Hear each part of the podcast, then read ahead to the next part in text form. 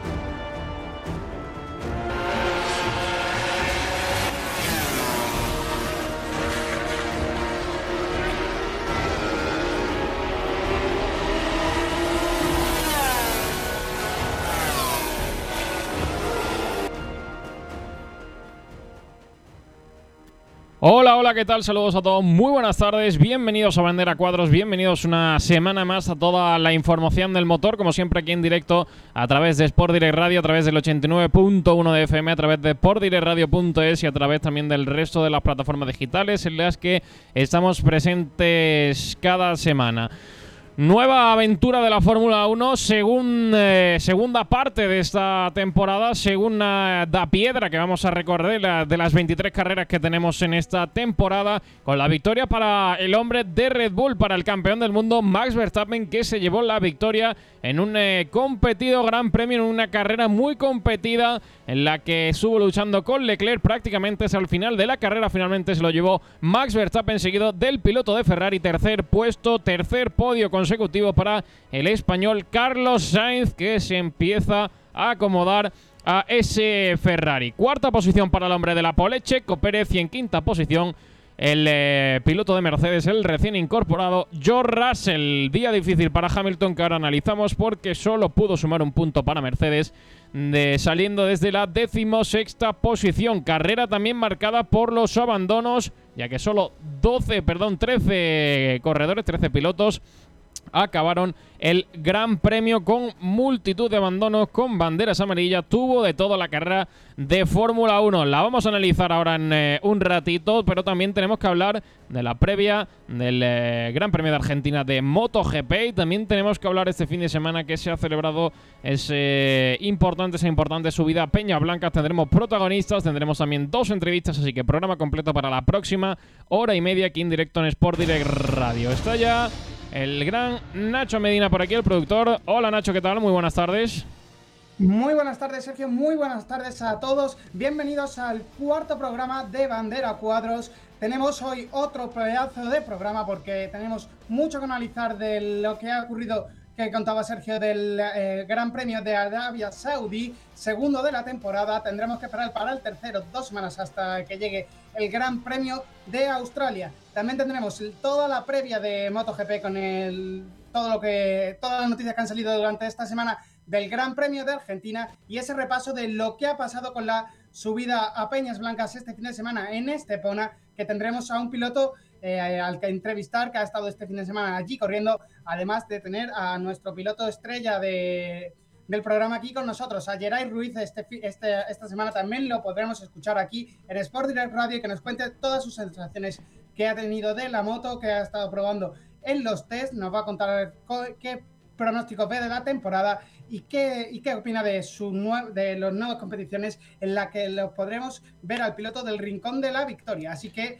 sin retrasarnos mucho más, vamos a ir empezando porque tenemos mucho de lo que hablar hoy y lo primero siempre es presentar a todos los colaboradores que tenemos hoy con nosotros. Pues sí, eso es lo primero. Gracias a todos los que estáis ya aquí a través conectándoos a la radio, a través de redes sociales para analizar aquí con eh, nosotros, para escuchar nuestro análisis y nuestra valoración de todo el motor de esta última semana con José García, que está aquí para analizar la carrera del Gran Premio de Arabia Saudí. Hola José, ¿qué tal? Muy buenas tardes. Buenas Sergio, buenas tardes, ¿cómo estamos? ¿Qué sensación te dejó la carrera? Bueno, la bueno, sobre todo fue un carrero, sobre todo en la parte alta, entre Leclerc y Verstappen en la última vuelta. Eh, Leclerc intentaba hacerle un poco de Bahrein a Verstappen, pero Verstappen aprendió de los errores y la verdad que estos dos pilotazos nos dejaron un auténtico error. Y para MotoGP nos acompaña nuestra compañera Marisol Fernández. ¿Qué tal? Muy buenas tardes. Muy buenas tardes, Sergio. ¿Qué tal? Esta semana, Gran Premio de Argentina, regresa en MotoGP, sí que para Fórmula 1, pero al menos va a haber motos, tercera carrera de la temporada. Eh, interesante, ¿no? Ese Gran Premio de Argentina. Sí, veremos qué nos depara este Gran Premio y qué ritmo consiguen poner las Ducati, si consiguen resolver todos sus problemas. Pues bueno, vamos a ver. Eh, vamos con el inicio del programa. Vamos con las noticias de la semana. Que hoy tenemos cositas de MotoGP, Fórmula 1. Así que vamos, como siempre, con nuestros amigos de Motosorel que patrocinan estas noticias de la semana. ¿Te apasionan las motos? En Motos Oreil encontrarás las últimas novedades del mercado en todo tipo de vehículos, coches, motos y patinetes eléctricos. Además, tienes la posibilidad de financiación hasta el 100% de tu compra en tan solo 24 horas. Trabajamos con 23 compañías de seguros. Somos gestoría del automóvil. Matricula tu coche nacional o de importación en las mejores condiciones. Compra-venta de todo tipo de vehículos. Somos especialistas en coches de importación a precios espectaculares. Aprovecha hasta final de año. Regalo seguro por la compra de tu vehículo o de cualquier asesoramiento. Te atendemos en Benalmádena, calle Tenerife, entre Telepixe y Banco de Santander. Teléfono 951 25 3006. Motos Orel, tu tienda del Grupo Orel en Arroyo de la Miel. Arrancando por las noticias de MotoGP, semana complicada de nuevo para Mar Márquez que sigue sufriendo esos episodios de diplopía, Marisol. Exacto. Tras la caída que sufrió Mark el pasado domingo durante la sesión de warm-up, el piloto fue diagnosticado con diplopía, un trastorno de la visión que consiste en ver doble. Básicamente es la parálisis del cuarto nervio craneal que provoca que el ojo tenga una correcta acomodación en sus músculos en otra completa posición. Esta caída tuvo lugar a falta de un minuto y medio de finalizar el entrenamiento, saliendo así el piloto catalán por orejas, o también conocido como high el piloto fue trasladado al hospital de la isla para hacerse un chequeo médico que acabó con un traumatismo cráneoencefálico, politraumatismo y conciencia inestable, hasta que a las horas del chequeo, durante el viaje de vuelta a España, comenzó a aparecerle este síntoma que ya había padecido dos veces antes. Una de ellas fue en 2011 tras una fuerte caída en Phillip Island y la otra medio año atrás, donde entrenando en duro para prepararse los próximos grandes premios, se encontró en las mismas situaciones sin poder eh, disputar la recta final del campeonato. A pesar de la lesión a la que está sometido el piloto de Honda, el equipo no ha querido comunicar ningún tipo de baja.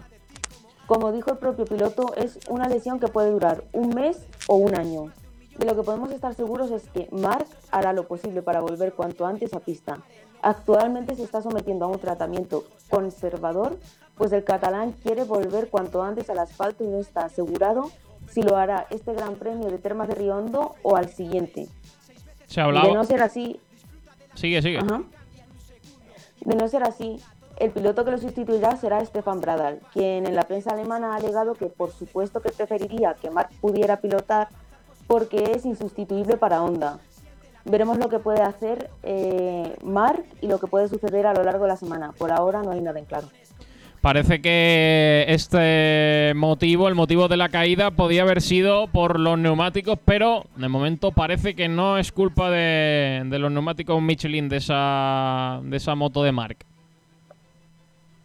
Sí, se formó un bulo de que tuvo lugar por los neumáticos que proporciona Michelin, pues ya hay bastantes pilotos quejándose de este compuesto desde hace un par de, de temporadas.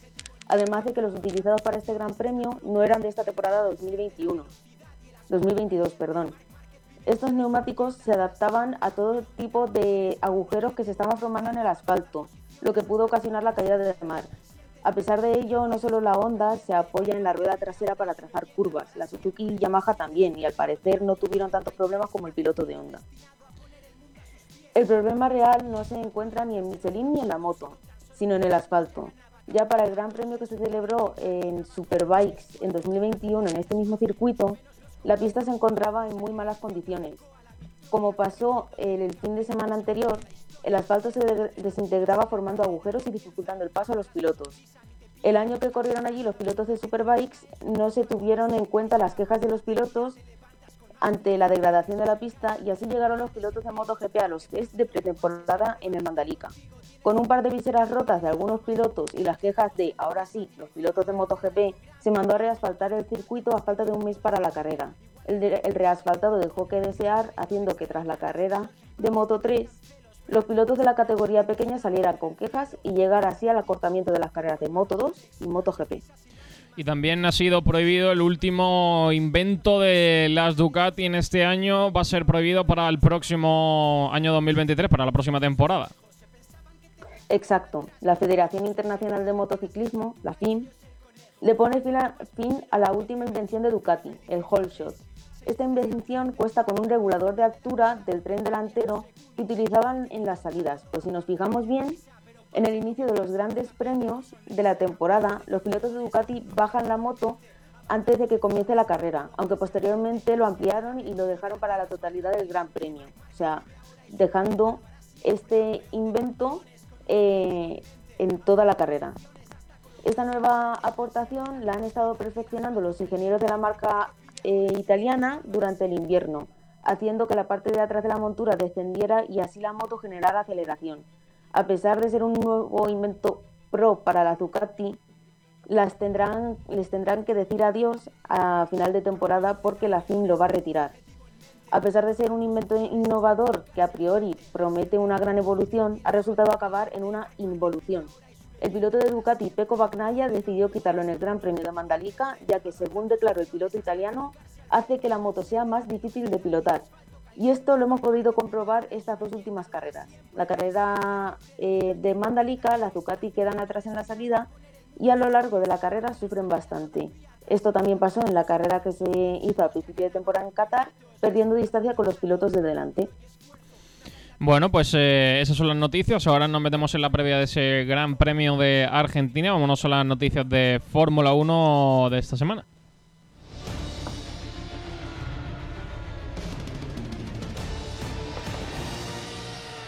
La primera de las noticias es sobre Fernando Alonso y las declaraciones de que piensa seguir en Fórmula 1 más allá de esta temporada, José García. Así es, Sergio. Fernando Alonso desconoce cuánto le llevará al Alpine por a luchar por el campeonato, pero asegura que a él le queda cuerda para el rato, como tú bien has dicho. Ha dejado algunas declaraciones en Dazón, como todavía tengo mucho que ofrecer. Ahora mismo estoy disfrutando mucho de la Fórmula 1. Disfruto corriendo. Estoy disfrutando de todas las cosas porque la Fórmula 1 no es solo la actividad en pista tienen muchas actividades fuera de ella y también disfruto de ellas. Así que creo que al menos dos o tres años espero que me veáis por aquí. Así que Fernando Alonso comentando un poco que ¿eh? a pesar de tener una edad avanzada para estar pelotando lo más alto, da declaraciones de que dos o tres añitos le quedan. Bueno, pues vamos a ver, porque tiene Alonso 39, ¿no, José? Sí, y 40 ya mismo. Así que. madre mía. Joven no es. No, la verdad es que. La verdad es que poco, ¿eh? Eh, noticia también eh, que tenemos que comentar: el peor inicio de Luis Hamilton de temporada nunca aviso Nacho Medina, porque eh, fue, fue tercero perdón, en la primera carrera, pero acabó tan solo la décima posición el pasado domingo. Nacho, el micro. Pues sí, tan solo desde 2016, desde 2010 no tenía una temporada que le costaba tanto sumar puntos en los inicios de campeonato. En 2010 eh, consiguió 23 puntos, pero es que eh, eh, hoy en día, en 2022, tan solo ha conseguido 16 y es el peor arranque de su carrera deportiva. mientras que el año pasado sí, que, sí que tenía su mejor inicio de temporada con 44 puntos en, su, en el casillero tras, dos, tras las dos primeras carreras del Mundial. Así que veremos si Mercedes y Hamilton consiguen solucionar esos problemas que tiene ese nuevo monoplaza de Mercedes y esperemos que puedan estar ahí peleando también arriba junto a Ferrari y Red Bull y sea una lucha a tres y que se haga todavía mucho más interesante de lo que ya tenemos esta temporada. De momento han arrancado distantes, va a tener mucho trabajo por mejorar y por progresar el equipo Mercedes que se tiene que conformar de momento con estar detrás de los dos en cabeza, detrás de los Red Bull y detrás de los Ferrari. Primeras sanciones eh, eh, de la Fórmula 1, primeras sanciones de, esta, de estos nuevos jueces. ¿De qué se trata? ¿Qué sanciones ha habido este fin de semana, José García? Pues de haber caído las primeras reprimendas tras la, de la temporada en el Gran Premio de Bahrein, a su noda Stroll y Carlos Sainz, en la segunda cita del año ya han llegado los primeros puntos de sanción.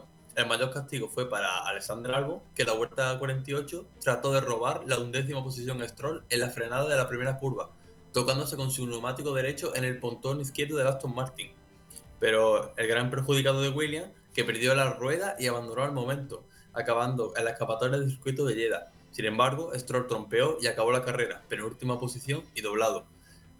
Así que ya vemos que la FIA se pone seria, todo lo contrario al año pasado de Michael Massey, que le costaba bastante. Bueno, no, no, te creas, ¿eh? No te creas que, al final las decisiones son complicadas y no cambiar a, a Massey no iba a solucionar ningún. No iba a solucionar tampoco polémicas y cosas porque la temporada es difícil y larga, ¿eh?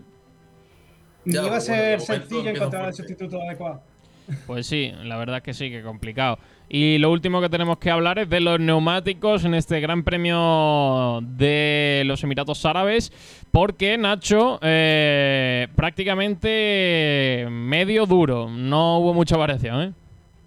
Medio duro y muy, muy poca degradación. Ni, ni en los free practice del viernes eh, los equipos esperaban que el neumático degradase tan poco. Es que Pirelli, de, en su análisis que hace después del Gran Premio, ha considerado que el neumático duro tenía cero degradación, es decir, no se degradaba nada en la, en la pista. De hecho, es que Lewis Hamilton llegó a rodar hasta 40 vueltas con ese neumático duro. El medio sí tuvo algo más de degradación que ese neumático duro, pero mucho menos también de la que se esperaba calculado el viernes y el sábado en esos entrenamientos libres. El que dio más vueltas fue 16 eh, vueltas y eh, que fueron muchos los pilotos que alargaron esa primera parada con el neumático medio hasta la entrada del safety car en pista eh, por ese accidente de, de Latifi pero el que menos vueltas consiguió dar con este neumático fue eh, Ricciardo con 8 vueltas.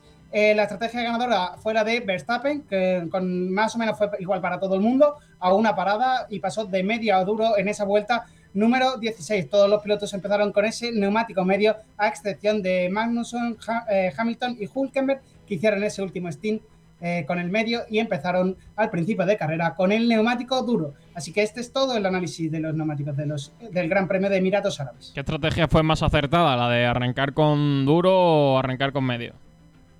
Fue, fue muy buena estrategia la de arrancar con duros, pero quizás los coches que arrancaron con ese neumático duro eran los que estaban fuera de posición y tenían menos ritmo. Por lo tanto, al final ese stint con el neumático medio, mientras que el resto de pilotos tenían un duro algo más utilizado, quizás no fue tan bueno como el que esperaban, pero al final la estrategia ganadora fue esa, esa estrategia de medio a duro al final de carrera.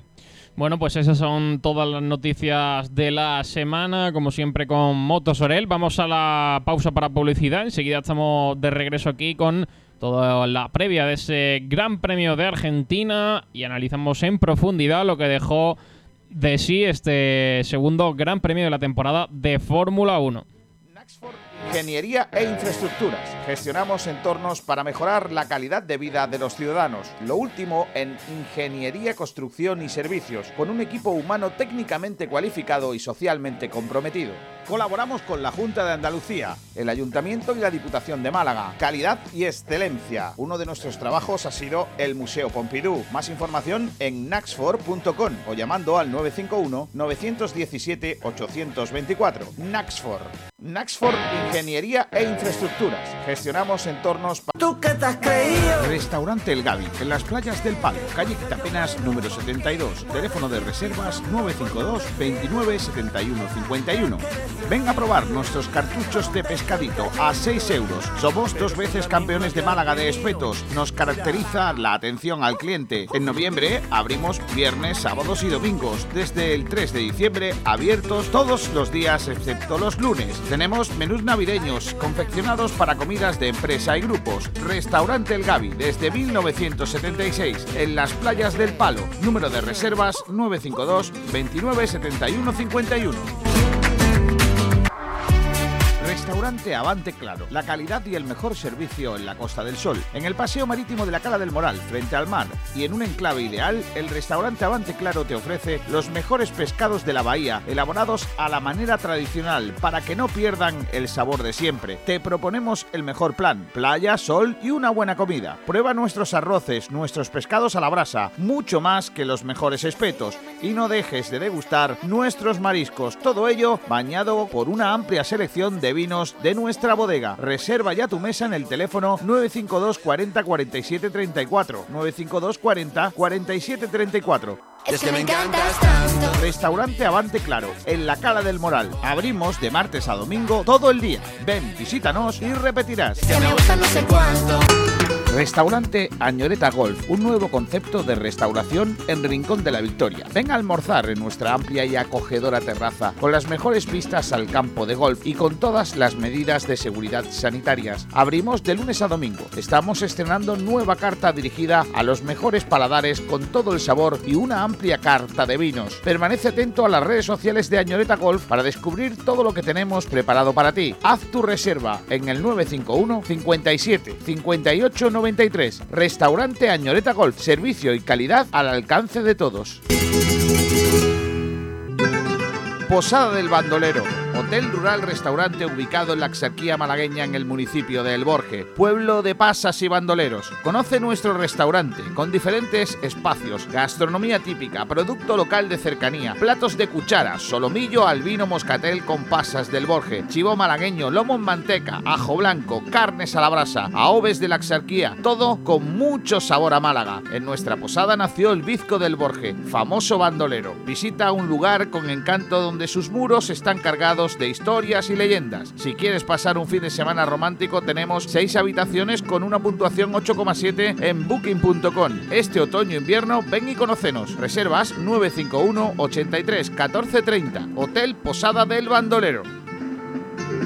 Comienza el partido contra la humedad. Si tiene humedades por capilaridad, filtración condensación, llama a Murprotec. Si quieres garantía de hasta 30 años de resultados contra las humedades, llama a Murprotec. Si quieres invertir en salud para tu hogar y tu familia, llama a Murprotec al 900 108 109 o en www.murprotec.es. Si quieres dejar de tirar el dinero y tener tu casa o lugar de trabajo libre de humedades, llama a Murprotec. Si quiere a la empresa líder en humedades con más de 65 años de experiencia, llama a Murprotec al 900 108 109 o en www.murprotec.es. En definitiva, si tiene humedades o lo que quiere es seguridad de resultados, eficacia en los trabajos, profesionalidad de todo el personal, garantía de éxito hasta en 30 años, tranquilidad en su inversión y por supuesto que su familia esté a salvo de todos los problemas que la humedad conlleva, llama a Murprotec al 900 108 109 o en www.murprotec.es y ganen el partido a las humedades.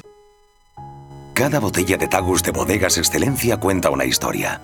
Una historia que comienza seleccionando manualmente los mejores racimos de Cabernet Franc en nuestras propias vides de la serranía de Ronda para después reposar en una barrica de roble francés que le aportará cuerpo y aroma. Una botella de Tagus Tinto Roble tiene mucho que decir. Admire su color, aspire su aroma, saboree sus matices. Tinto Tagus, disfrútelo con todos los sentidos. Bodegas Excelencia, en el corazón de Ronda. Los mejores forjados, rejas, puertas y ventanas y a los mejores precios en talleres metálicos Diego Rodríguez. Calidad y servicio con unos precios inigualables. Somos especialistas en ventanas, mamparas de baño y de oficina, rejas, puertas, barandillas. Pídanos presupuestos sin compromiso en los teléfonos 952 30 85 86 o 639 01 18 30. Le esperamos en calle Navia número 21, Polígono San Alberto en la zona de Carlinda. Talleres metálicos Diego Rodríguez. Tradición familiar de padre a hijo con más de 50 años de experiencia. Han vuelto las inmobiliarias, pero nosotros nunca nos hemos ido. Inmobiliaria Toré, la responsabilidad de la experiencia nos avala. Inmobiliaria Toré en Avenida Velázquez 31 te ofrece la mejor valoración para tu inmueble y la mayor rentabilidad. Además, ofrecemos servicios paralelos propios como asesoría, gestoría y administración de fincas, lo que nos convierte en una de las mejores opciones a la hora de contratar el mejor servicio inmobiliario. Estamos en Avenida de Velázquez 31 Málaga y motorevelázquez.com. Llámanos al 633-737-363. Inmobiliaria Toré Velázquez, 25 años asesorando y formando a los mejores agentes para ofrecer un servicio de excelencia en el proceso de venta o compra de su vivienda.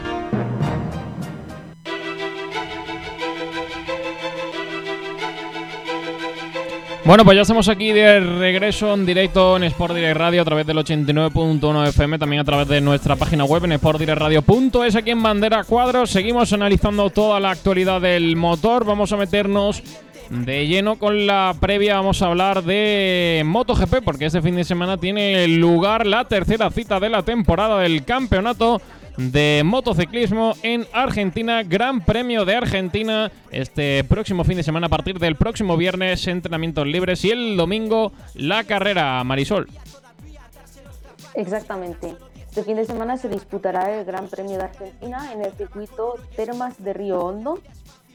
Está en la sede del Gran Premio de Argentina de MotoGP, trazado que fue remodelado para poder acoger a las categorías de motociclismo. Se encuentra ubicado en la provincia de Santiago del Estero y su construcción comenzó en 2008, pero no fue acogido en el Mundial hasta 2014, año donde el podio se vistió completamente español con Marc Márquez, Dani Pedrosa y Jorge Lorenzo. En características generales, el circuito consta de 14 curvas, 5 a izquierdas y 9 a derechas, siendo así un circuito que se disputa en sentido de las agujas del reloj. Posee una longitud de 4 kilómetros 806 metros con una recta de 1070 metros de subida. Muchos pilotos le encuentran semejanza con el circuito australiano Phillip Island e incluso se han encontrado parecido con la última curva del Mandalika, este último gran premio, así que ya van algo más preparados. Este trazado posee una gran amplitud, siendo la media de 16 metros, lo que permitirá a los pilotos poder llevar la acción al límite. Tanto así que durante el Gran Premio de 2018, durante la heroica remontada de Marc Márquez, entró largo en una curva en su pelea contra el veterano Valentino Rossi, acabando este en el suelo. Esto formó un boom mediático, pues parecía que la batalla Rossi-Márquez no iba a terminar nunca. La victoria en este, este Gran Premio se la llevó Cal Crutchlow, seguido muy de cerca por Johan Zarco y Alex Rins cerrando el podio. La vuelta rápida fue para Marc Márquez, mientras que la pole position acabó siendo para Jack Miller, cuarto clasificado en carrera.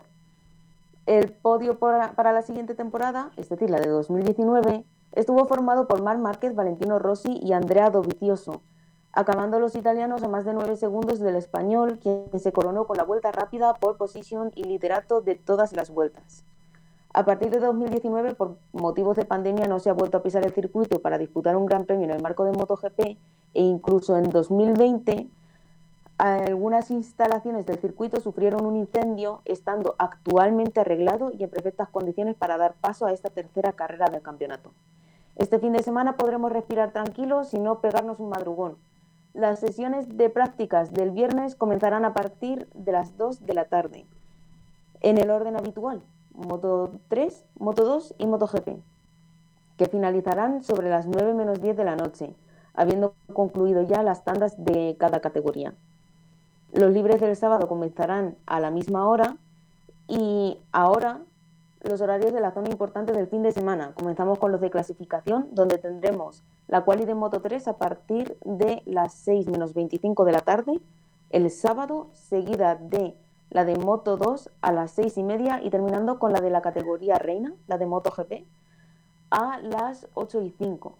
Las carreras del domingo serán al despertar de la siesta, a las 5 tendremos Moto 3, a las 6 y 20 Moto 2 y a las 8 Moto GP.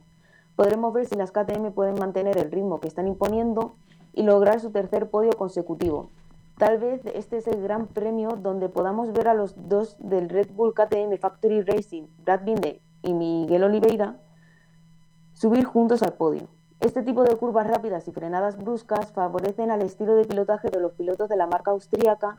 Además, como hemos comprobado en grandes premios anteriores, las KTM no se quedan atrás en velocidad punta en recta.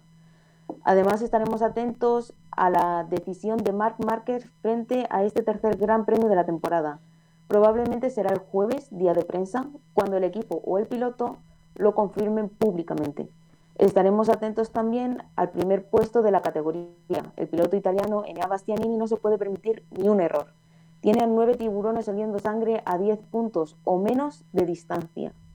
Será interesante la aportación de Ducati en esta, en esta carrera y poco a poco podremos ir confirmando si esta involución de la moto era algo puntual o que estará presente a lo largo de la temporada. con todo esto, con esta previa tan completa, predicciones eh, primero, segundo y tercero para la carrera de MotoGP. MotoGP es totalmente impredecible. Yo creo que puede haber una KTM en podio y alguna Ducati se puede, puede ganar fuerza. Mójate un poco, a ver, a ver cuánto acertamos. Em, Martín tiene que estar en el podio, Oliveira probablemente y Binder estará rondando en las primeras posiciones y Fabio Quartararo, a pesar de que la recta sea larga, se puede encontrar con fuerza. Bueno, pues vamos a ver qué ocurre. Hemos dicho carrera de MotoGP, domingo, ¿a qué hora? El domingo MotoGP a las 8 de la tarde.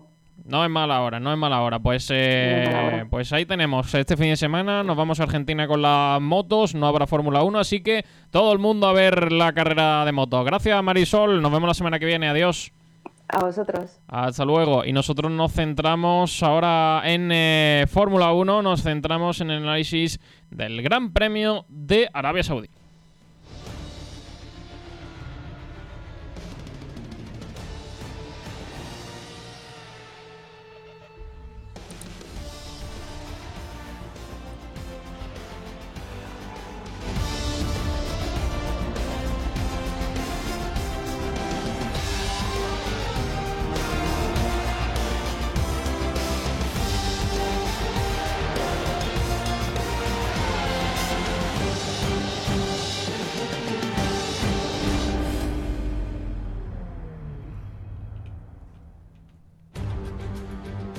Segunda carrera de la temporada, segunda parte, segunda batalla, segundo capítulo de la batalla entre Charles Leclerc y entre el campeón del mundial Max Verstappen, en este caso con victoria para el segundo de ellos, para el campeón del mundo que de momento pone el 1 a 1 en el marcador en las batallas de momento en este inicio de temporada, en una carrera en la que hubo mucha pelea, en la que pasaron muchas cosas porque hubo bastantes accidentes, bastantes abandonos, muchas banderas amarillas y muchas cositas que pasaron durante la hora y 24 minutos que duró el Gran Premio que dejó también a Carlos Sainz en tercera posición, tercer podio consecutivo para el español y con el eh, hombre de la pole, con Checo Pérez, que la hacía por primera vez en eh, su carrera deportiva en cuarta posición tras, no, tras entrar en eh, boxes por delante del piloto de Ferrari, Charles Leclerc. La quinta posición para el Mercedes de George Russell,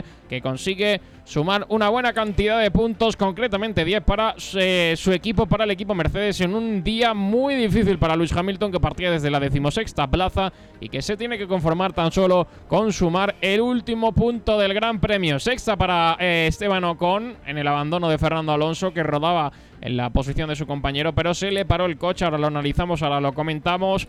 Séptima posición para Lando Norris, que suma seis puntos importantes para el equipo McLaren en el abandono también de su compañero. Octava para Gasly, novena para Magnussen, que vuelve a rascar puntos con el Haas y lo hace por segunda carrera consecutiva. Como digo, cierra los puntos el Mercedes de Lewis Hamilton, posición no, no acostumbrada a verlo ahí a, a Lewis Hamilton. Chicos, entramos ya en análisis, entramos en hablar de este gran premio. Eh, como siempre, empezamos hablando y analizando eh, un análisis breve y rápido de lo que fue la carrera, una, frase eh, que pueda resumir la carrera, chicos. 16 pilotos, 14 pilotos terminaron la carrera, así que eso dice bastante del gran premio accidental que tuvimos. ya teníamos dos fuera antes del comienzo del propio domingo, teníamos a a Mick Schumacher por ese gran accidente que sufrió el, sábado en la clasificación y a Yuki Tsunoda que instantes antes de la clasificación de la carrera ya sabía que no iba a poder subirse a su monoplaza porque tenía problemas en su motor Honda. Así que mm, problemas vuelve a aparecer esa fiabilidad de Honda y primera victoria de, la temporada de Verstappen. Importante, importante dato que haya conseguido ya en esta segunda carrera la victoria También vimos a un Red Bull muy rápido, un motor Honda muy rápido. Quizás esos problemas de fiabilidad también pueden venir por ahí porque ese motor Honda esté más, más exprimido en este principio de temporada de lo que en principio se esperaba. Mucha velocidad punta, de hecho Ferrari se quedó sorprendido y, y ese ha sido el, gran fallo de Ferrari este fin de semana porque volvían a traer eh, buen coche, volvían a traer buenas presentaciones, pero le faltó, le faltó velocidad punta y se vio en esa, en esa gran recta trasera que tiene justo antes de llegar a la línea de meta en el, circuito de, de Emiratos Árabes. Mm, pero vamos, yo destaco que es muy buen fin de semana igualmente otra vez para Ferrari, 2-3 y siguiendo sacándole más puntos en un fin de semana que su mayor competidor ahora mismo, que es Red Bull. Buena frase, Nacho. Posiblemente premio Guinness a la frase más larga. José, resume tu, resumen de, de la carrera. ¿Resumen o frase? Las dos cosas a la vez. la, frase. El mundial se decide entre. Tienes que hacer una mezcla con mucho yo, coño.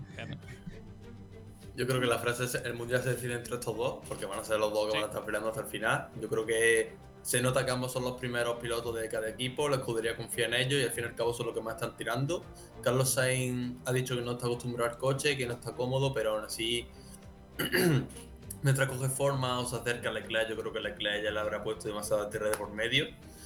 Y el mundial va a ser como el año pasado, no va a ser el que más carrera gane, sino el que más carrera acabe. Yo creo que va a ser un mundial de constancia, un mundial de, de, de estar firme. Y la carrera, pues Nacho lo ha resumido mejor imposible. El motor de Red Bull es imparable, no, hay otro motor a comparar con, con ellos en la parrilla y Honda ha hecho un grandísimo trabajo. Y Ferrari, grandísimas prestaciones, grandísimo resultado también, pero le falla el motor. No que le falle, sino que Honda muchísimo mejor.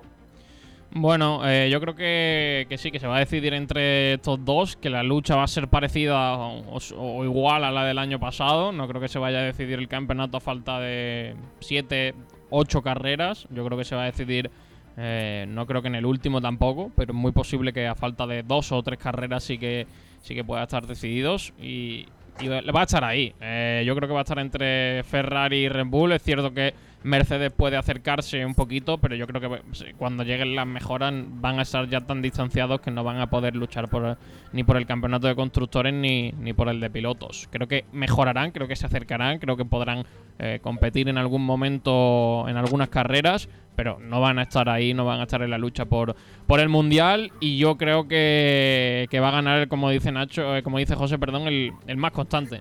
Eh, y ahí vamos a, vamos a ver. Quizás Verstappen sí que es un piloto un poquito más agresivo y eso le puede le puede llevar a abandonar más carreras. Y Leclerc sí que es un poco más limpio. junto con Carlos Sainz tienen ahí un muy buen tándem. Yo creo que son la mejor pareja de pilotos de la parrilla. Y de momento yo creo que, que va a ser muy competido y que, y que la, temporada va a ser otra vez eh, muy competida, muy bonita y que vamos a volver a disfrutar muchísimo. Tenemos que hablar de, de Checo. Eh, partida de primero, acabó en cuarta posición, primera pole que hacía. Eh, seguramente no es el resultado que deseaba, ¿no? Saliendo desde la primera posición por primera vez. Bueno, eh, yo creo que obviamente no. Este sábado. Vale, Dale, José. Obviamente no, no era la que esperaba, porque tienes la pole que era la victoria, ¿no? Eso es obvio, y más después de tu primera pole. Mm, yo creo que un factor muy clave fue el safety car, que fue lo que le condicionó totalmente la carrera a Choco Pérez. Ferrari lo hizo muy bien, amagándole la entrada a Leclerc, el amago de undercut, que Red Bull se lo comió entero. Y justo en la vuelta en la que Checo entra, safety car para la Tiffy, entra Leclerc y se la quita fácil. No solo que se la quita, sino que se la quita Verstappen y se la quita Carlos Sainz. Entonces yo creo que es un poco de mala suerte y, y eso, mala suerte. Mala parada y fuera. Se acabó. Nacho. Muy, muy, mala suerte de Checo. Esa parada justo se comió ese box to overtake de que lanzó Charles Leclerc y Ferrari al propio Red Bull y a Checo. Eh, se lo comieron de lleno y encima la vuelta siguiente la mala suerte de ese safety car que les hizo que, que les hizo bueno prácticamente no les hizo perder toda la carrera salió ya retrasado detrás del safety car encima problemas ahí en esa salida de boxeo luego con Carlos Sainz, eh, que la FIA estuvo muy lenta en esa decisión, hay que decir. Luego, luego comentaremos todo esto de la decisión de la FIA y diremos lo que nos parece, pero ahí muy lento me parece la FIA y que hizo que Carlos perdiera también esa carrera. Y, y Checo Pérez, ¿qué es eso? Consiguió su primera pole de, la, de su carrera deportiva y un fin de semana muy, muy, muy complicado para él al final, pero al final acabó diciendo que estaba muy contento por esa victoria de Max y es que a eso ha venido a Red Bull, a, seguir, a ser ese piloto que va a acompañar a, a Max Verstappen a conseguir el máximo punto y el máximo rendimiento en el Mundial posible y Checo para sumar todos los puntos necesarios al Mundial para que Red Bull esté lo más alto posible. Y todo eso también va a hacer que Checo Pérez, algún día de lo que esté aquí peleando en el Mundial con Red Bull, pueda, pueda estar ahí arriba en el Mundial y cuando Verstappen falle, el equipo le prioriza a él. Pero está claro que el primero de Red Bull siempre es Verstappen. Por cierto, la carrera ayudó eh, mucho mejor más entretenida desde el punto de vista de, aficionado que, el primer Gran Premio de la temporada. Y eso lo demuestra eh, la audiencia de la, de la carrera, al menos aquí en España. Porque es el récord histórico para una carrera de Fórmula 1 en la época desde que es de pago. Es decir, nunca antes una carrera de Fórmula 1, desde que es la época de pago, que será 2016, Nacho, por ahí, ¿no? Más o menos. Sí, en 2015 empezó 2015, el 2016, sí. De Movistar, pero se cubría también eh, compartido con Televisión Española. Pues siete años, seis años más o menos. Eh, ahora este Gran Premio ha sido el que más espectadores ha tenido. Reunió a 774.000 espectadores, un 7% de la pantalla en Movistar Plus. Tened en cuenta que estos datos solo son datos de Movistar. Eh, luego habría que sumar, que es muy difícil, los datos de la aplicación y de la página web de Dazón, de sus suscriptores. Y hay que sumar en diferido 131.000 espectadores que vieron la carrera en redifusión, por lo que, contando estos espectadores en diferido, 905.000 espectadores, un 40% de la cuota de televisión de pago. Así que grandes números los que tiene la Fórmula 1 que con este cambio de reglamentación, con estas carreras en las que se producen más adelantamientos y en las que es más fácil eh, tener esa lucha y esa batalla, está en el mejor momento en cuanto a audiencias. Eh, nos centramos ya también en carrera porque tenemos que hablar de Mercedes.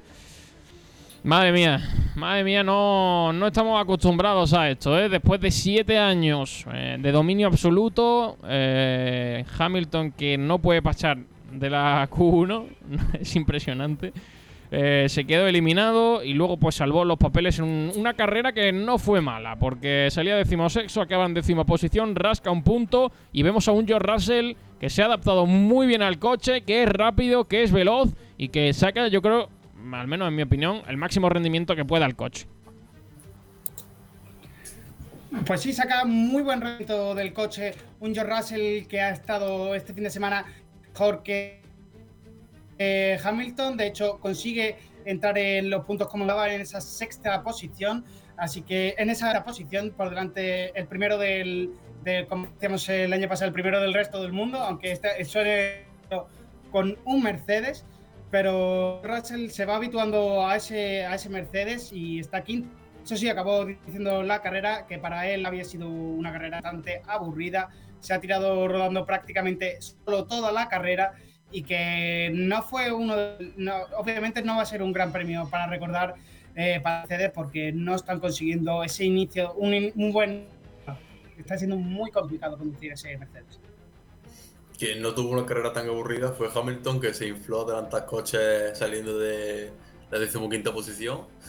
Yo creo, no sé, desconozco si la configuración entre Russell y Hamilton era diferente, si alguno tenía más carga y otro menos, pero no puede ser que errores tiene todo el mundo, y más en estos deportes, pero no puede ser que tu compañero de equipo que lleve dos carreras entre en Q3 de quinta posición y tú te quedes en Q1 siendo esta campeón del mundo. Yo creo que, no sé si Hamilton, la demotivación, no, no sé si es que el coche no va bien, problemas de chasis, pero no, no, lo sé. No puede ser, pero eso no puede ser porque bueno, se van a quedar sin opción. Puede también que sea un mal día, ¿eh? Claro, sí, sí, es lo que estoy diciendo. Obviamente errores cometemos todos, pero que no se puede repetir mucho porque el tercer puesto de constructores lo puedes perder. Y ahí se Y, juega y mucho. va a ser muy importante el tercer puesto en el Mundial de Constructores. Claro, y tanto. Muy, muy importante. Y tanto. Porque tened en cuenta que, que es que va a perder bastante cuantía económica de ser se- eh, primer equipo, perdón, este año a ser el próximo año. Pues probablemente, o todo hace indicar que, que tercero. Es que de tercero a cuarto hay un paso importante. Las escuderías años atrás se pegaban tortas por ser terceros porque eh, la diferencia es eh, bastante grande. Pues sí, hay este hay año mucha diferencia. Nacho. No, no, perdón, Nacho.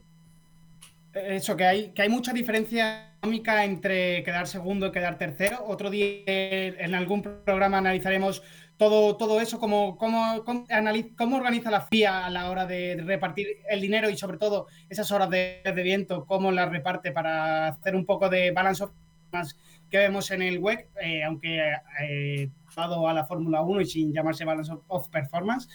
O, ¿Cómo la FIA intenta que los equipos de la Fórmula 1 estén lo más ajustados posible y que estén con esa normativa? Eh, y eso, eh, eso implica que quedar eh, del segundo al tercero no vas a ingresar tanto dinero, pero vas a tener un presupuesto más amplio con el que poder trabajar más horas de, de túnel de viento. Así que también se compensa de esa, de esa manera la pérdida quizás económica que no ingreses de la Fórmula 1, aunque yo estoy seguro que Mercedes va a seguir usando esa, esa diferencia con los patrocinadores que va está integrando el equipo. Por cierto, vamos a escuchar a Carlos Sainz, el análisis de la carrera en los micrófonos de Dazón Fórmula 1. Carrera eh, complicada de- desde el principio, creo que salió bastante bien, eh, pero me han cerrado ahí un poco Charles y no he podido quizás adelantar a, habiendo salido un poco mejor que ellos, pero bueno, eh, a partir de ahí sufrí un poco con la media y luego con la dura iba un poco mejor. Eh, de todos modos, yo creo que hemos hecho un pasito adelante con respecto a la última carrera. Hoy me sentía un poco más cómodo con el coche, podía apretar un poco más, he podido ir más cómodo. Eh, sé perfectamente en qué curvas me, me- me está faltando, pero lo hemos sabido identificar bien y a la que trabajemos un poco en ello yo creo que voy a, ya me, me voy a empezar a acercar. Tenemos que ver a ver cómo podemos quizás ir un poquito más rápido en la recta con respecto a los Red Bull, porque aquí eh, a la hora de correr una carrera con ellos ha sido difícil, porque tenía mucha velocidad punta y tenemos que ver qué podemos hacer. En el campeonato estamos ahí, yo creo que estas primeras carreras es importante para mí, eh, mientras no me sienta cómodo con el coche, no perder demasiados puntos y creo que lo estoy haciendo bien, eso en ese sentido creo que, que hacer dos podiums con un coche en el que no, no estoy yendo como el año pasado, no estoy yendo cómodo, pues eh, creo que es importante y a la que el coche lo ponga un poquito más a mi gusto y aprenda a conducirlo un poco mejor, estos puntos van a servir de, cara, de cara al campeonato. Bueno, pues esas eran las palabras de Carlos Sainz, un poquito más positivo que la semana pasada valorando ese tercer puesto, que es el eh, segundo segundo tercer puesto consecutivo que, que consigue. Seguimos analizando porque también tenemos que hablar de Alpine, de nuevo la fiabilidad deja a Alonso en una buena carrera eh, del piloto español, la verdad que luchó mucho y que eh, tenía ritmo y podía estar en la pelea. Eh, pero mm, otra vez los problemas de fiabilidad parecen que son problemas de motor. Eh, le dejó el coche parado y no pudo clasificar. Al menos Ocon sí que sacó algo positivo. Sexta posición para el piloto francés, chicos. Hablamos de Alpine. Bueno, yo creo que lo más destacable de Alpine, aparte del abandono de Fernando, que tiene mala suerte con el motor, como venimos viendo habitualmente, por desgracia, está rompiendo demasiados motores en su carrera, rompe demasiado y esta temporada pues lleva más ratio, pero lo de Alpine, esa pelea entre ellos en la recta principal, ese movimiento de Ocon tan peligroso que le pudo dejar fuera a Fernando si no llega a frenar. Yo entiendo que el jefe de equipo diga que quieren que peleen, o sea que tiene la puerta abierta para pelear, es una carrera que se, le- que se compite en el puesto, pero de competirse el puesto a fastidiarse la carrera totalmente porque tenía que Russell cerca y por esa pelea se le fue Russell y se le acercaron, se le acercaron los dos. Yo creo que una cosa es competir y otra cosa es joderse la carrera. Está, está perfectamente dicho, José. Eh, eh, venía Alonso muy rápido, venía con mucho detrás de Ocon. Llegó ahí, el equipo les dejó, que me parece genial que el Alpine les deje correr y en pista, pero eh, perdieron esa oportunidad de acercarse a Russell. Quizás no tenían esa velocidad y esa- ese coche para, para mantenerse delante de ellos lo que quedaba de carrera.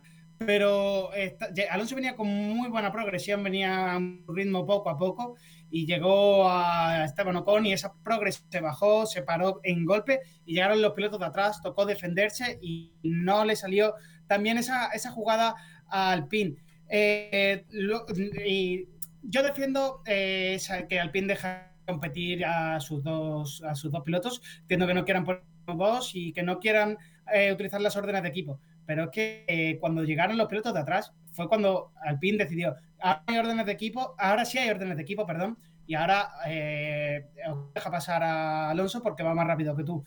Ahí no lo entiendo, perdieron un tiempo de carrera ejecutando esas órdenes tardes, o las haces o no las cargas con tus consecuencias, pero si las vas a ejecutar 15 vueltas más tarde de lo que tenías para simplemente de lo que te viene por detrás, esas órdenes de equipo no están, para nada bien empleadas. Y Alonso, dos motores, dos carreras, y ya lo ha dicho. Y lo ha dicho de declaraciones también a Motorsport, que ese motor Renault no está siendo, no está siendo el mejor inicio de la temporada para él. Ha empezado como debía, pero que la marca Renault no les ha dado todo lo que había prometido. Así que tenemos primero por la temporada de Alonso con el motor, que ya nos recuerda todo lo que pasó con Honda. Y veremos a ver hasta, hasta dónde es capaz de Renault de ese motor que recordamos está congelado hasta 2026. No introducir mejoras en él, salvo que sea para algo de fiabilidad o seguridad del, elemento de motor. Inicio complicado para Alonso, no por el piloto, sino por el coche, porque está teniendo muy mala suerte. Lo raro es que Ocon no haya tenido problemas y le esté tocando todo ahora, ahora a Fernando. Pero bueno, vamos a ver si, si pueden mejorar esa fiabilidad, si empieza a funcionar un poquito mejor el, motor y por lo menos le permite acabar carrera, porque eh, con que le deje acabar carrera, pues Fernando va a estar prácticamente siempre en, en, zona de puntos que van a ser importantes este año para Alpine en una zona media muy pero que muy competida. Escuchamos a Fernando Alonso con el análisis de la carrera, como siempre en Dazón Fórmula 1. pensando en Australia, como digo, perdimos puntos en Bahrein y, aquí, o bueno, o con las prestaciones que tuvimos los dos fines de semana, es un poco increíble que solamente tengamos dos puntos, ¿no? los dos de Bahrein, pero creo que como sensaciones eh, son mejores que, resultados a, día de hoy, o sea que a ver si tenemos ese pelín de suerte en los próximos grandes premios. Bueno, se queda Alonso un poquito con, con tener un poquito más de fortuna. Eh, bueno, mm, no se puede resumir mejor. Eh, al final no depende de él, él estaba haciendo una muy buena carrera, iba en sexta posición, tenía ritmo, eh, estaba bastante peleón y al final pues es un poco chasco eh, que te quede sin nada finalmente, pero esto es a largo plazo y vamos a ver cómo sigue avanzando el equipo Alpine. Primeros puntos para el eh, equipo McLaren, que con ese motor Mercedes de este año está teniendo problemillas. Seis puntos los que suma Lando Norris. Muy importantes para McLaren de cara a coger un poquito de confianza, chicos. Aparte de, de este motor eh, Mercedes, que eh, McLaren no ha encontrado el setup adecuado de, este coche. No, eh, no es por decir que haya nacido mal, porque es muy pronto para saber si este coche está mal estructurado, pero es un coche que por el momento empezó con esos problemas de generación de frenos en Bahrein. Sabemos que todavía no está solucionado todo. Se está buscando ya para la siguiente carrera, ya se piensa que va a estar todo en el tema del sobrecalentamiento de los frenos, porque ni en este circuito de velocidad hemos poner a, un McLaren competitivo. Es que no, no sé yo. Eh, los dos pilotos que tiene muy competitivos, tanto Lando Norris como Ricciardo, me parecen uno de los mejores pilotos de, la parrilla. Lando Norris eh, hizo la pasada temporada su mejor temporada y este año se ha dado de frente con coche. Es prácticamente inconducible, uno igual, al igual que el Mercedes, eh, casualidad o no. Y es que de los equipos motorizados por Mercedes, el que más puntos obviamente lleva es Mercedes con 38 en estas dos carreras, pero es que McLaren tan solo lleva seis puntos y William no, ha conseguido, ni William ni Aston Martin han conseguido sumar puntos. Así que todo esto viene muy mal también a esa escudería motriz que es Mercedes porque eh, no está, ese motor no, es el que no les está también dejando competir por llegar hacia la zona de los puntos. Yo quiero destacar de, del fin de semana de McLaren, más que al propio McLaren, a Mercedes, porque te pones a mirar la parrilla de salida y menos los abandonó, los que abandonaron que fueron Gasly, o sea, Sunoda y Schumacher, los últimos eran Otto Mercedes, todos. Y yo creo que son muy preocupantes porque es que no, no puede ser que de un año pase de ser el mejor motor, porque el año pasado Ferrari estaba peleando con McLaren por el motor Mercedes, por las dos victorias que le dio el motor en Monza y porque el motor era una absoluta barbaridad. No puede pasar de ser el mejor motor a ser el peor, porque es que el peor con diferencia. Hemos visto que la fiabilidad de Renault pues está en duda, pero al fin y al cabo tiene motor Renault para estar en zona media. Pero un coche que depende del motor Mercedes, como son las escuderías pequeñas, no, no se sostiene. Y la verdad que eso es bastante preocupante yo creo que es lo que más tienen que mirar. Pues sí, la verdad que problemas para todos los equipos con motor Mercedes, que a priori la jugada parecía salirle genial, porque tenían, como dice José, el mejor motor eh, el año pasado y todo eran risas porque McLaren el año pasado con ese motor Mercedes iba, iba muy rápido y estuvo incluso luchando por la tercera posición con Ferrari. Pero claro, eh, ahora este año Mercedes está teniendo problemas y también llega para, para McLaren que no solo tienen el problema del motor, tienen bastantes más problemas. Por ejemplo, mira, comentarios sobre motor Mercedes. Francisco Calleja que dice, no solo Mercedes como escudería, fijaos en que solo hubo tres motores Mercedes entre los diez primeros. Pues sí, y, los Williams. Los Williams este año huelen fatal, ¿eh? La verdad que. Que muy mala pinta. Huelen fatal entre, entre ese motor Mercedes, que es el Williams es de los que de los equipos que más tenía que evolucionar para estar y conseguir conectarse a esa parte final de la parrilla. Y que la Tiffy está cometiendo Madre mía, está Latifi, un inicio de temporada malísimo. La Tiffy le está costando el dinero a, Williams. ¿eh? muy complicado, ¿eh? Le está costando mucho dinero a William, ¿eh? Madre mía, la Tiffy. Sí, por este principio, este principio de temporada le está costando bastante dinero a Williams. Albon ha tenido algo mejor de adaptación a ese coche. Sí, pero, pero es que no puede hacer más. No puede hacer más de lo que está haciendo con lo que tiene. Es que... Pero es, que la Tiffy ha sido unos errores al principio de temporada de puro novato y eso que ya llevamos varias temporadas con él aquí en la Fórmula Está haciéndole, está haciéndole una estatua a Mazepin. Pobrecillo. Y también Francisco Calleja que dice, pues en Albert Park como no solucionen los problemas de frenos lo van a pasar mal eh, respecto a los McLaren. Sí, curva muy cerrada, curva de 90 grados y curva, o sea, frenada muy fuerte. Así que... Circuito de stop and go. Y acaba, eh, para finalizar el repaso, chicos, consigue sumar Gasly cuatro puntitos para Alfa Tauri. No acabó de nuevo eh, su Noda, que también se quedó otro que abandonó. Lo de los abandonos fue un espectáculo porque no pues, en, en una vuelta abandonaron tres coches. Espectacular. Y acabaron solo 12 la carrera entre problemas de fiabilidad y demás, eh, pues muy poca gente acabó la carrera. Sí lo hizo Gasly, sumando esos cuatro puntitos, no lo hizo su Noda. Bueno, la, vuelta que empezaron a abandonar coches, pues la verdad que ahí se notó un poco el desgaste, pero es que su Noda no llegó en esa vuelta. Su Noda abandonó en el calentamiento antes de la carrera. Sí, así que, claro.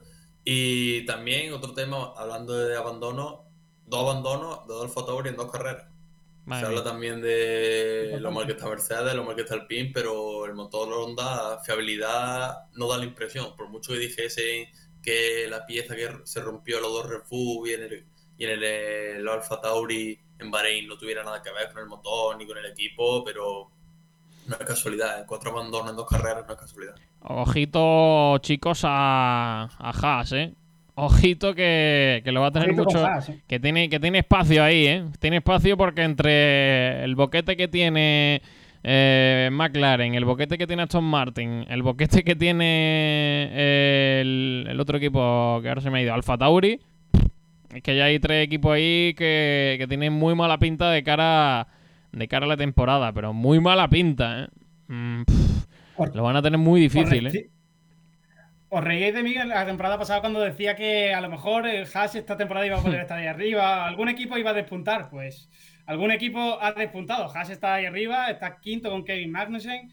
Eh, Mick estaba haciendo muy buena clasificación hasta ese momento del accidente, estaba incluso dentro de Q3, venía mejorando su tiempo y venía para, para, para solidificarse en Q3 y estar ahí fijo para, ese Gran Premio de Emiratos Árabes. Tuvo ese gran accidente que le impidió correr el domingo y no lo pudimos ver en, el circuito urbano. me hubiese gustado mucho verlo porque estaba teniendo un muy buen fin de semana. Estaba ahí a la- a- bastante a la par en los tiempos con su compañero Magnussen, que se ha mostrado bastante más rápido desde que cogió el coche en Bahrein. Pero, pero me, me ha gustado mucho este fin de semana del piloto alemán, de ese, del, del joven Schumacher. Y destacar eso, la- el gran comienzo de temporada que está haciendo Haas. Dos carreras con Magnussen en los puntos.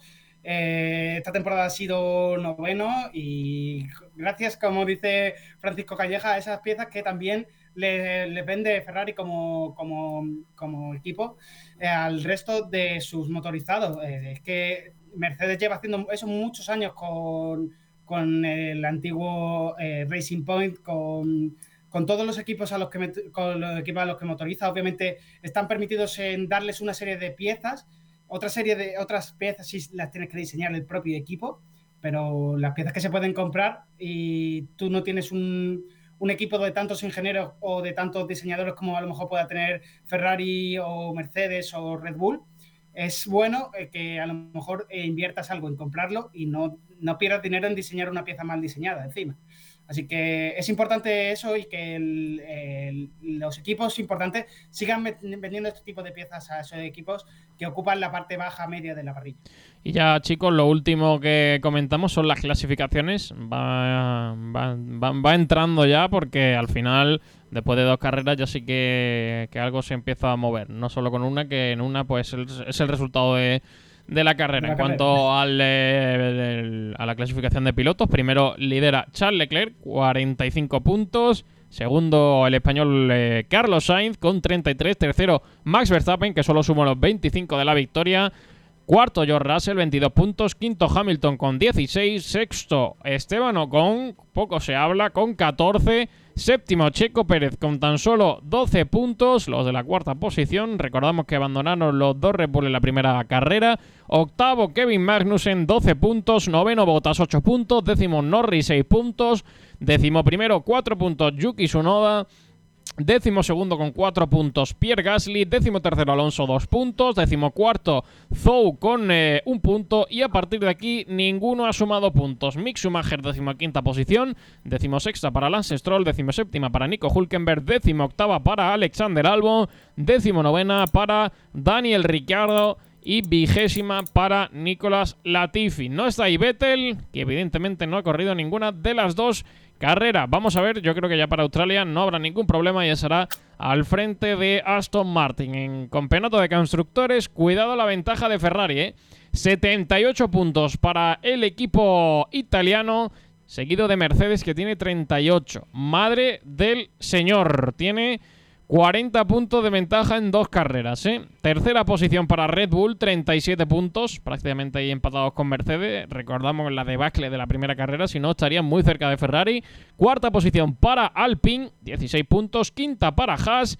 De sexto para Alfa Romeo con 9 puntos, 8 puntos para Alfa Tauri en séptima posición y 8 6 puntos, perdón, para McLaren que está en la octava posición. No han sumado ni Aston Martin ni Williams que ocupan las dos últimas plazas con 0 puntos. Así que así están las cosas a falta de 21 carreras para llegar al final de la temporada 2022 de Fórmula 1. Así que por aquí vamos a ir cerrando con el comentario de Francisco Calleja que dice, queda mucho chavales, el año pasado parecía que estaba todo el pescado vendido a mitad de año y acordaos del final que vivimos, va a ser una temporada guapa.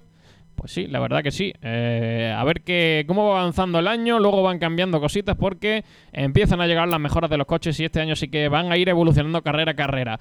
Vamos a cerrar ese análisis del Gran Premio de Arabia Saudí despidiendo a José García. Hasta luego, José. Nos vemos la semana que viene. Fin de semana sin carrera que ya duele, ¿eh? Ya, ya duele. Después de dos seguidos, uno sin nada, Pues te sí. deja vacío. ¿eh? Pues eh, nos vemos la semana Bueno, que viene. Que... ya- bien- Dale. Le va a venir bien para acostumbrarse a esos horarios Claro, del Gran madre Premio de. Australia que vamos a tener ya la siguiente semana. Madre mía, niño. Habrá que madrugar ya otra vez. Pues sí, hay que madrugar. Gracias, José. Cuídate. Nos vemos la semana que viene. Adiós. Nos vemos, Sergio. Y cerramos por aquí Fórmula 1.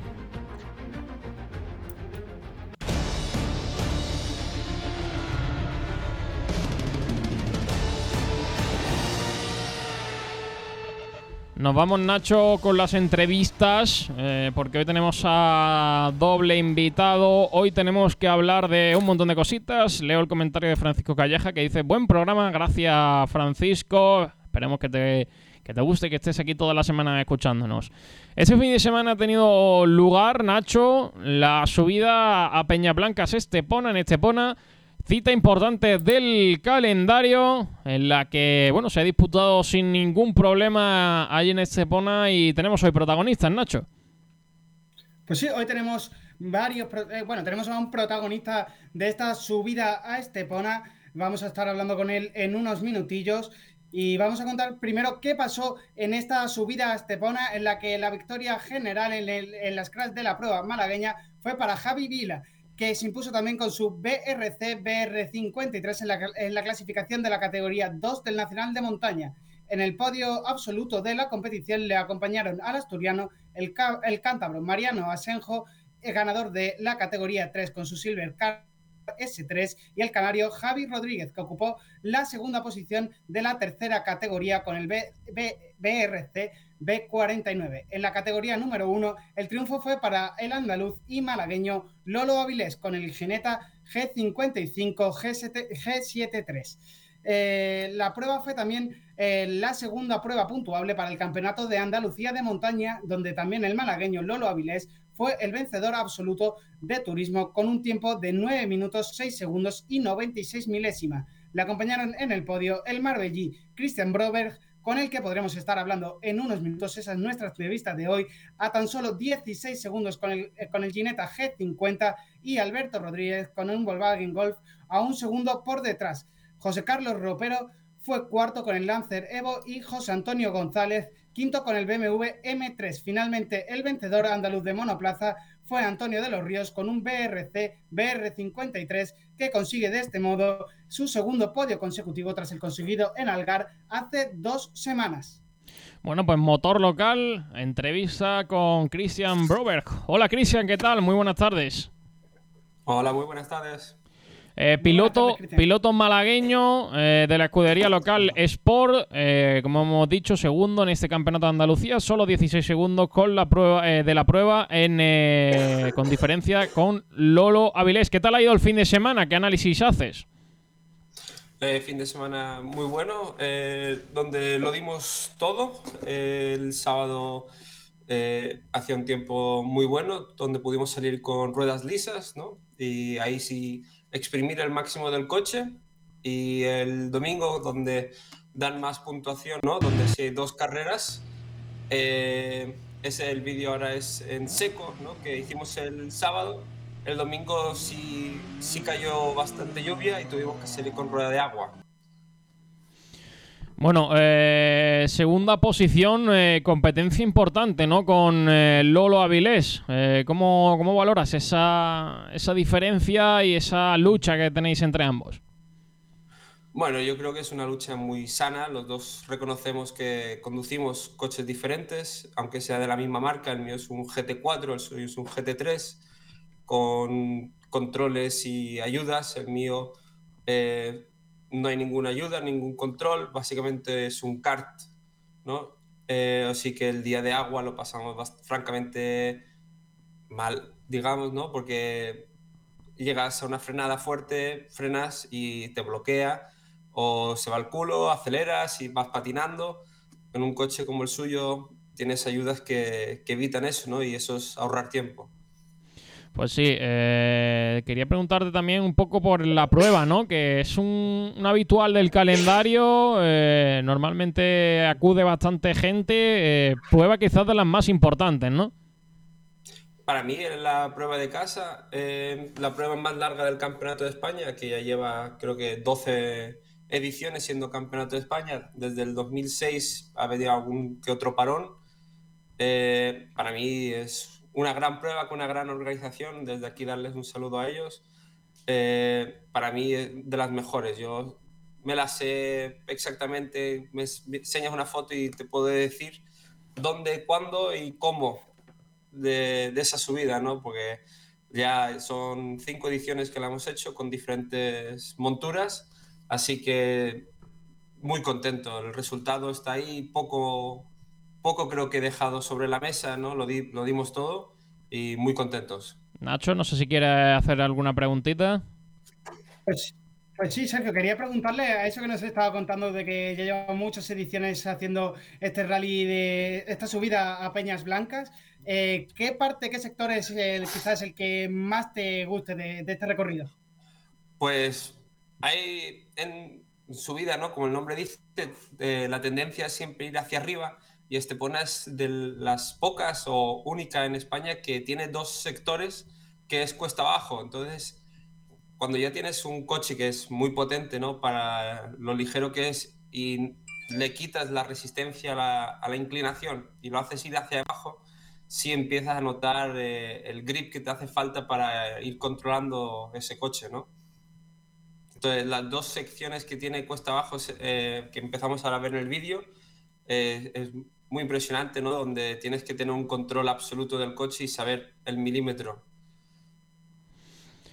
también quería, no sé si Nacho tiene alguna más. Nacho, ¿alguna pregunta más? Decía que por lo que estamos viendo en esa bajada, se, se aprecia muy, muy complicada esa bajada de, de Peñas Blancas. Eh, quizás este es el punto más complicado, como has comentado, pero eh, a la hora de, pilotar en, este tipo de, carreteras y de, pruebas, ¿qué, es lo más complicado para ti de acostumbrarte en el fin de semana? Eh, hacer un setup acorde, ¿no? Pues estamos pensando que es eh, cambiante, constante la meteorología. Eh, la sierra de Peña Blanca es completamente cubierta por árboles, como veis, y hay un montón de humedades. la carretera a veces tiene parches rotos. Entonces, encontrar un setup que el coche vaya bien durante 7 kilómetros con 7, que es lo que mide la prueba, que hay una rotonda, una salida desde una calle de, pueblo, después tiene partes que es cuesta abajo, partes cuesta arriba. Es muy, muy complicado hacer un setup que funcione con todo, ¿no? Entonces tienes que ir como midiendo lo que puedes perder en una zona, lo tienes que ganar y un poquito más en otra. E, es eh, ajustar la balanza y a veces funciona y a veces no. Que se nos dio el caso la última del sábado, creo que nos pasamos en endurecer el chasis y lo sufrimos, ¿no? perdimos unos segundos. Cuando se habla de 7 kilómetros con 7, unos segundos parece poco, pero nosotros que el Alberto que quedó detrás mía, en una suma de dos subidas, ¿no? Fue un segundo con 8 de, de, 14, de 15 kilómetros. Estamos hablando de muy, muy poco tiempo. Quería preguntarte eh, un poco por las próximas carreras, próximos campeonatos que en los que vas a estar. Bueno, nosotros somos el campeón del año pasado, entonces eh, seguiremos el campeonato de Andalucía eh, a las pruebas más importantes que tengan el mayor coeficiente y la siguiente es la subida en Ubrique, antiguamente llamada subida al cuero, que se celebra el 24 al 26 de abril.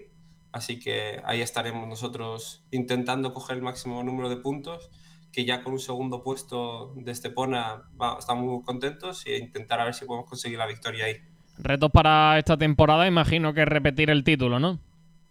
Sí, exacto. Repetir el título, a ver si podemos hacer eh, algún, alguna carrera fuera de, Andalucía, como hicimos el año pasado, y disfrutar, porque es difícil encontrar un sitio con tanta adrenalina que una subida en montaña. Se puede comparar posiblemente a una vuelta de pole, pero igual que en una Q3 te dan varios intentos en montaña, cuando toca, toca y tienes que darlo todo desde cero. Pues muchas gracias. Estaremos atentos a, lo que pase durante, durante el año y te deseamos desde aquí mucha suerte. Muchas gracias, Cristian. Muchas gracias a vosotros. Que tengáis buena tarde. Igualmente. Eh, Nacho, ¿qué, me quieres comentar eh, antes de pasar a la última entrevista del día de hoy? Nacho. ¿Sergio? ¿Me escuchas o no? Ah, bueno, sí. Eh, perdona que dejaba de, escucharte. Cerrar también con este motor local en cuatro ruedas. Eh, eh, comentar que este mismo fin de semana vamos a tener en Pizarra las, la Extreme 4x4. Así que competición muy divertida que vamos a pasar este fin de semana por Pizarra y habrá que verla 100%. Pues sí, eh, siempre interesante esa competición. Eh, bueno, pues eh, vamos a cerrar ya prácticamente el programa eh, con la entrevista que, que tenemos ahora mismo. Tenemos con nosotros a Geray Ruiz. Hola Geray, ¿qué tal? Buenas tardes, ¿cómo estás? Hola, ¿qué tal? Muy bien. ¿Cómo ha ido la pretemporada? Eh, justo antes de empezar esa, esa temporada, ¿cómo, ¿cómo valoras todas estas prácticas y todas estas pruebas? Bueno, pues ha sido una pretemporada positiva porque tuvimos eh, muchos fallos en, en la moto y gracias a mi equipo, mi equipo ha conseguido trabajar muy bien para encontrar esos fallos. Y bueno, pero también encontramos, no encontramos mucho, mucho la pista seca. Eh, nos llovió mucho en, en toda la pretemporada. Pero bueno, creo que para la primera carrera voy, voy más que preparado y yo creo que, que lo puedo hacer muy bien. Primera carrera, eh, danos un poquito de, de datos, dónde va a ser, eh, horarios y cómo la afrontas. Eh, la carrera eh, es este fin de semana en Jerez, que empieza el, el SBK, Campeonato de España con, con la 600, voy a correr. Y bueno, eh, tengo sábado crono, domingo carrera. Y bueno, sábado crono y una carrera y el domingo eh, otra carrera. Jueves y viernes libre son. Y, y la semana siguiente, la, la semana que viene, empiezo el europeo con, con la Copa Yamaha Blue Cruz. Eso te iba a decir, que nos aclare un poco las competiciones, porque este año va a estar en el Campeonato de España y en el Campeonato Europeo también, ¿no? Sí, el Campeonato de España voy a correr con la 600 y el europeo es una copa de Yamaha que, que solo, solo son de R3 con las 300. Y, y bueno, Eh, también eh, preguntarte un poquito sobre los objetivos. ¿Qué, qué te pones este año para intentar cumplir en la temporada? pues ir a, a ganar el europeo. Mi objetivo es ganar el europeo y adaptarme lo más rápido a, a las 600, lo más rápido posible. Y, y bueno, y estar, intentar estar lo más, lo más adelante posible en 600 también. ¿Cómo afronta ese campeonato europeo? Supongo que ahí va a haber mucho nivel, ¿no? Eh, sí, bueno, en los test, eh, hicimos ya los test de pretemporada en Aragón eh, y fueron muy bien. Pilla- ahí sí pillamos la pista seca. Eh, hice, hice primero en el, en el entrenamiento, tercero en agua y bien, bien. Nos fuimos como los más rápidos en los test. Nacho, no sé si tienes alguna preguntilla. Pues sí, eh, temporada muy completa, como ya has comentado. Vas a estar en el SBK temporada completa con ya con las motos grandes. Eh, vas a estar en el Yamaha R3 European Cup. Y yo quería preguntarte también un poquito. eh, el año pasado ya conseguimos verte en algunas carreras del World Superbike. Eh, ¿Podremos verte este año también en alguna carrera? ¿Tendremos esa, esa oportunidad? Eh, bueno, si hay suerte y ojalá, ojalá. Pero seguramente que si, si lo hago bien con 600, a ver si, si hay suerte y, y podemos saltar, pero en vez de en 300, en 600.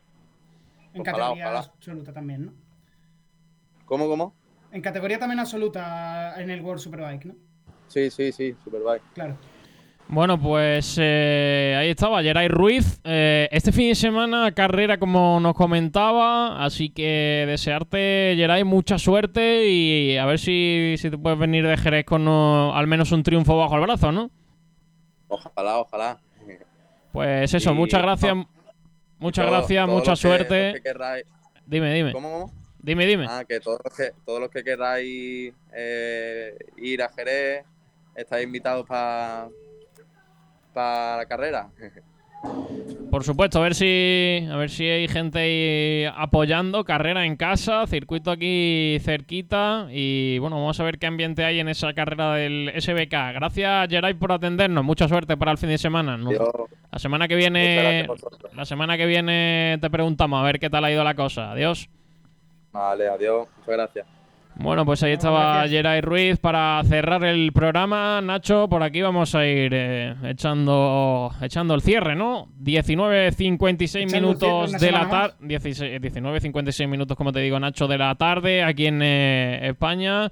Vamos a ir finalizando. Programa de dos horas en el que hemos tenido de todo, en el que hemos hablado de Fórmula 1, hemos hablado de MotoGP, hemos hablado de motor local. Así que más completo imposible aquí en Sport Direct Radio. Gracias, Nacho. Cuídate mucho. Un abrazo. Esta semana descansar y la próxima madrugar. Pues sí, como ya decíamos antes, esta semana toca descansito de Fórmula 1, la siguiente tendremos que pegarnos un buen madrugón Madre mía. el que tocaba en esos eh, grandes premios de Australia cuando abrían la temporada y siempre había mucha, mucha emoción de, de ver ahí los monoplazas.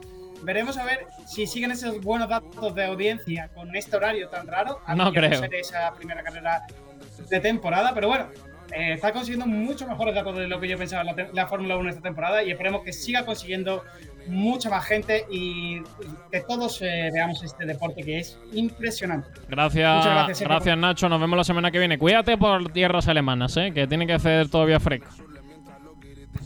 Sí, to- todavía hace fresquito. Sí, aquí ya, aquí ya empieza el buen tiempo. Gracias a todos, como siempre, por estar aquí en Sport Direct Radio, por informaros a través de Bandera Cuadros de todo el motor de la semana. Gracias, como siempre, por eh, estar ahí cada semana. Podéis seguir el programa, como siempre, a través de Evox, a través de Spotify. Para los que no lo hayáis escuchado, mandamos un saludo a todos los que nos escucháis por ahí, que cada vez sois más. Y les dejamos con el resto de la programación aquí en directo en Sport Direct Radio. Llega Roberto Zorrilla con la pelota malagueña. Gracias a todos, feliz semana. Nos vemos el próximo lunes. Adiós. Descansa, solo repite si tú no le cansas.